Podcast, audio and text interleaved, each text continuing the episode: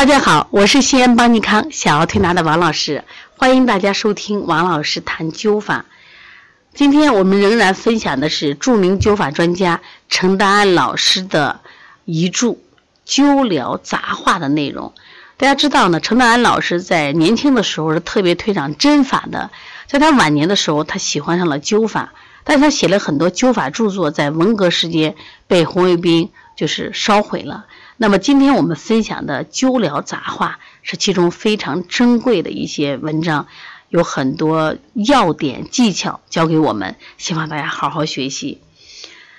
他讲到未满三岁的小孩在生牙期，就长牙齿期、生齿期或者断奶期，每每突然呼吸停滞，眼色苍白或者是发青，眼球转动，躯干为强强直性痉挛，四肢抽搐，人事不省。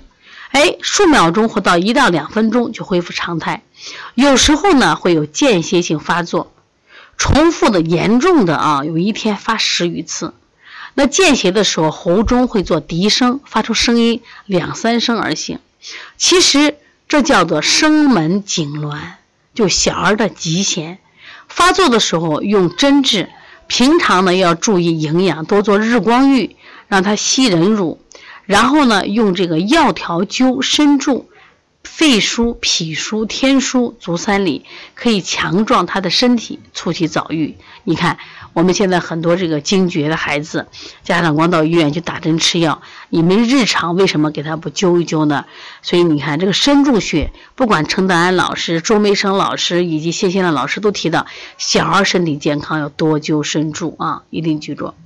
另外，他又讲了按水肿之症。一般都是小便短少，水气泛滥。说我遇到水肿症了，先灸肾腧，小搜既多，每事即验，看见了没？如果遇到水肿的时候，我们说呀，吃利尿药，他不灸肾腧，立刻小便就立刻多，每次实验，记住了没？你身边有没有水肿病人？另外，如果呃逆不止，打嗝，呃呃打嗝不止，灸哪些穴呢？啊，灸水突、膻中。巨缺关元，用小爱柱各究其状。这里的水突，那我个人认为会不会是天突穴呢？因为我们没有见过这个水突穴啊。七壮就好了啊。然后他还讲了一个例子，说先父孟秦公云，他说啊，他壮年他他父亲年轻的时候呀，在沙州存阳堂治一个农民。大家知道这个陈德安父亲和他的爷爷。都是当时的名医，擅长针灸。当然，这个农民呢患了阴霍乱，六脉已浮，体已僵，身体都是僵硬的了，气如游丝。家里人一看，这肯定是治不了了，知道吧？结果这个谁，陈达安的父亲啊，非常厉害，都将这个昌阳科用的这个丁桂散加麝香分许。满到满治到什么呀？就是肚脐中，用大艾团灸，灸了多少？三十余壮，胸腹部见温，呼气见壮，再灸它到四肢温，六脉出而止，就快死的人没有脉气了，结果好了。总共灸了艾团一百二十克油，肚脐脐周围都灸烂了，后来给他服了这个玉红膏，好了，把命救回来了。你看厉害不厉害？都觉得不行，快死的人，竟然用艾条救好了。所以我们真的可以去尝试一下。如果家里有人真的是病了，他四肢冰凉，你赶紧给他灸一下，先灸就灸肚脐。另外呢，他还治了一个邻家邪便的孩子，只有三岁。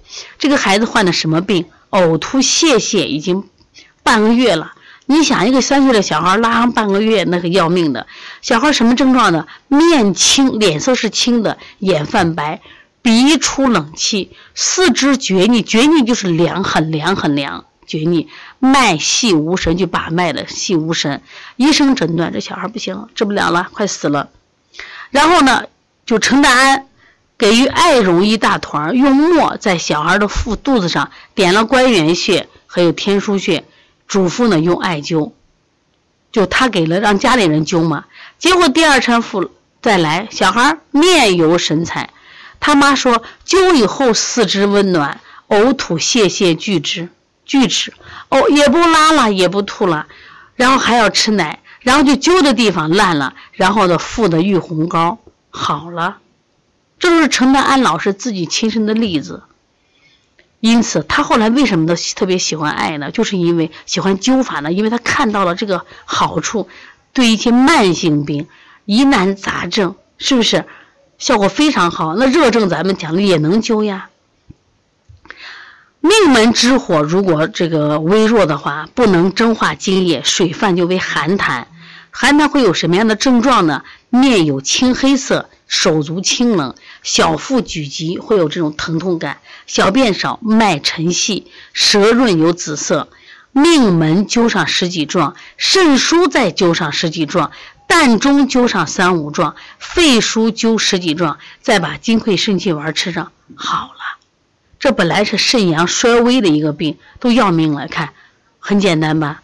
所以说，不要小看这个最简单的灸法。过去常说大道至简，我觉得艾灸就是大道至简，大家一定要去学习。